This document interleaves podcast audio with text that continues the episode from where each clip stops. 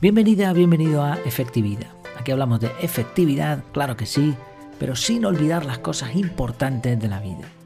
El episodio de hoy se titula 12 formas de eliminar el ruido visual de tu teléfono móvil.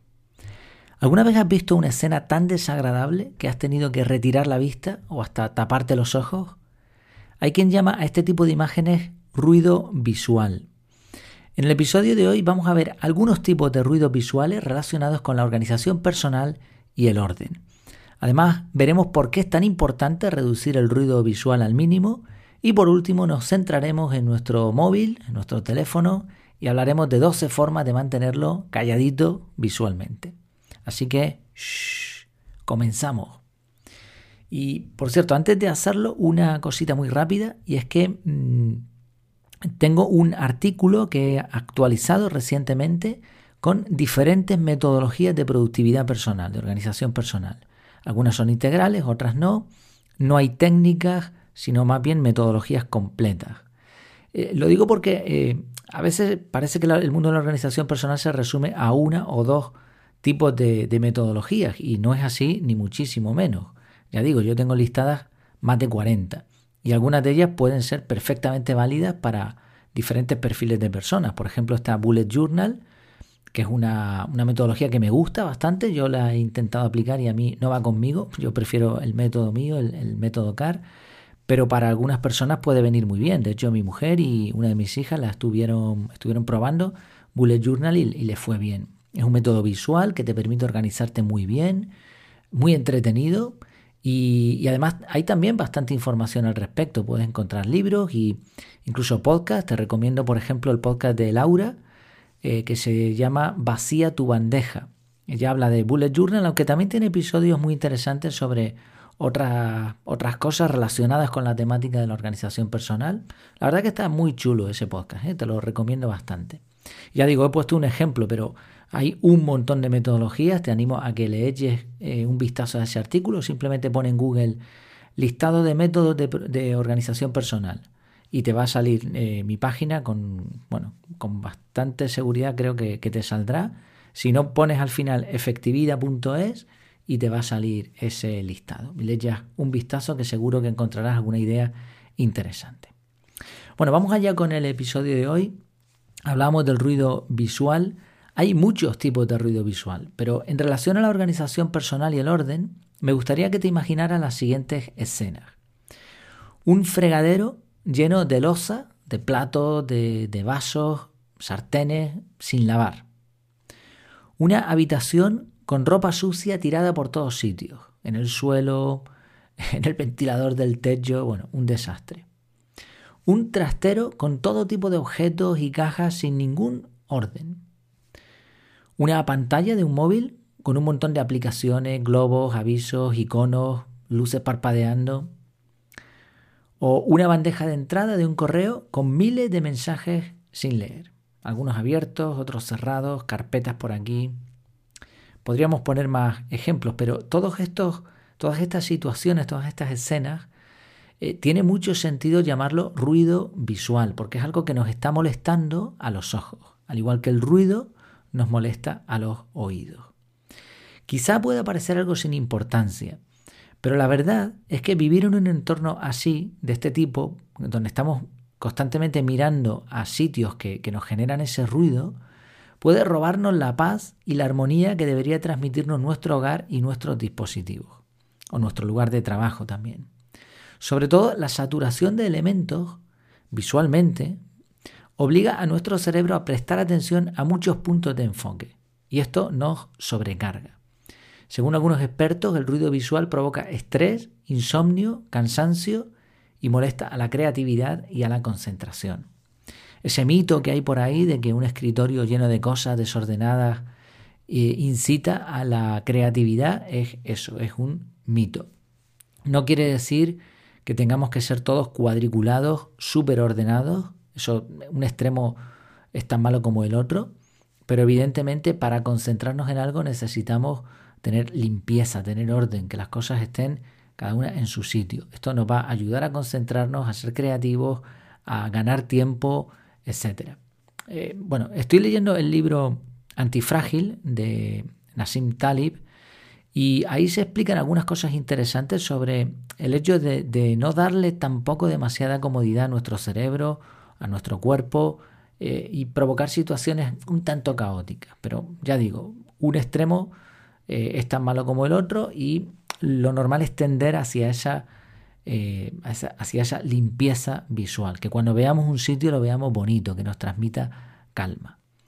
Hay muchos consejos para combatir el ruido visual al decorar el hogar, en cuanto a colores, mm, localizaciones, hay un montón, esto es un mundo. En general siempre coincide con algo de minimalismo y una buena medida de orden. Pero algo que olvida mucha gente es que el ruido visual no solo está en los objetos de la casa o del lugar del trabajo, sino en todo lo que vemos. Y ahora en este, en esto, este punto es bueno pensar qué es lo que miramos más, porque lo que más miremos es lo que más ruido visual nos va a generar. Piensa, ¿cuántas veces miras tu móvil? Probablemente muchas más veces de las que miras la cama o el ropero o el escritorio. Probablemente. ¿eh? dependiendo de nuestras circunstancias. Lo cierto es que la gran mayoría de personas tienen el móvil constantemente a la vista. Por eso quería centrarme en este episodio en algunas formas de combatir el ruido visual en nuestro teléfono móvil, en nuestro smartphone. Esto va a suponer una mejora en nuestra productividad perdón, y de paso una forma de aliviar este ruido visual. Vamos a ver 12 ideas. No me voy a centrar demasiado en, ninguna de ellas, Simplemente es un listado para que podamos reflexionar en cuál de ellas podríamos trabajar un poquito más. La primera, tómate un tiempo para poner un fondo de pantalla bonito. A veces hay personas como yo que no son demasiado visuales y no, nos preocupa mucho este, este, tipo de cosas, pero el dedicar unos minutos a, decorar el móvil en este sentido nos va a permitir pues que, nos guste, ¿no? que tengamos ahí algo que nos inspire o que simplemente nos, nos transmita paz, ¿no? no simplemente un fondo neutro. A mí me gusta poner una, una foto en el bloqueo y un fondo liso de color oscuro o con algún tipo de tamizado para la pantalla de inicio. Eh, ¿Por qué en la pantalla de inicio un color más neutro, más oscuro? Eh, porque así se van a resaltar muy bien los iconos de las aplicaciones que le van a dar al final colorido al móvil. Si están bien ordenadas y bueno, como diré después. Por otro lado, muchas aplicaciones permiten poner sus propios fondos. Yo no soy muy partidario de esto. Además que todo lo que le pongas al móvil, cualquier función que añadas, le va a restar velocidad, carga, bueno. Entonces, a mí no me gusta, pero si, si te gusta añadirle pues, todo este tipo de cositas al móvil, dedica unos minutos y vas a conseguir efectos interesantes. Así va a ser lo contrario al ruido, pues una armonía visual. Segundo punto, usa el modo oscuro modo noche, modo nocturno. ¿Por qué? Porque tu vista va a sufrir menos y te va a dar un toque además de elegancia. Tercero, elimina todas las notificaciones sonoras y visuales. Las sonoras ya las hemos tocado muchas veces, es ruido, pero también las visuales. Esto incluye los globos con el número que te dice la cantidad de avisos, esos ruidos, ruido para que nos entra en el cerebro, nos dice, mira, tienes tres correos sin leer. ¿Qué va a ocurrir? Que somos entonces reactivos, abrimos la aplicación que tenga esos globitos o ese, ese puntito o lo que sea, porque vemos que ha llegado un nuevo mensaje y ahora queremos saber qué es lo que ha pasado ahí. En vez de eso, en vez de reaccionar, seamos proactivos y dediquemos periodos concretos a revisar las aplicaciones que veamos conveniente. Cuarto, elimina todos los avisos que aparecen en la parte superior de la pantalla. bueno, tanto en iPhone como en Android en la parte superior tienes algunos iconos que te van saliendo dependiendo de, pues eso, de mensajes que tienes que atender. Mi recomendación es que los elimines todos y ser de nuevo proactivos, como decíamos antes. He observado teléfonos que tienen tantos iconos ahí que ya ni, la persona sabe para qué sirven, ni tampoco los utiliza, termina por, por ignorarlos, pero no dejan de ser ruido visual. Quinto, minimiza u oculta la barra de navegación. Esos botones que algunos dispositivos tienen en la parte inferior de la pantalla, normalmente en las opciones de pantalla se pueden eliminar o minimizar. 6. Fija en la barra de aplicaciones frecuentes las que más uses. Esto se puede hacer también en Android, en la mayoría de las versiones de Android y en iPhone. La parte inferior puedes dejar las aplicaciones que más usemos. Séptimo, ordena las aplicaciones que más usas. Para mí el ideal es tener todas las aplicaciones en una sola pantalla y además ordenadas por el tipo de uso, por el tipo de aplicación. En una línea tengo las de mensajería, en otra las de gestión de archivos, etc. Puedes hacer uso de carpetas también y poner varias aplicaciones en un solo espacio. No es lo ideal, pero te puede servir para tener todo en una misma pantalla. Y esto mm, se puede hacer, ¿eh? O sea, yo tengo los móviles que he tenido, siempre he procurado tener todo en una pantalla. También pasa por algunas cosas que veremos después, ¿no? Como tener pocas aplicaciones y ser muy, muy exigente a la hora de, de qué dejas entrar en tu móvil. 8. Prueba diferentes tipos de orden. En cuanto a las aplicaciones, ordénalas por colores, ordénalas por tipo de aplicación, como veíamos antes. Eh, procura que la pantalla tenga armonía, que cuando la miremos nos guste como está puesta. También puedes buscar la, simplicidad y usabilidad poniendo las aplicaciones que más uses más cerca del dedo, en este caso el dedo gordo.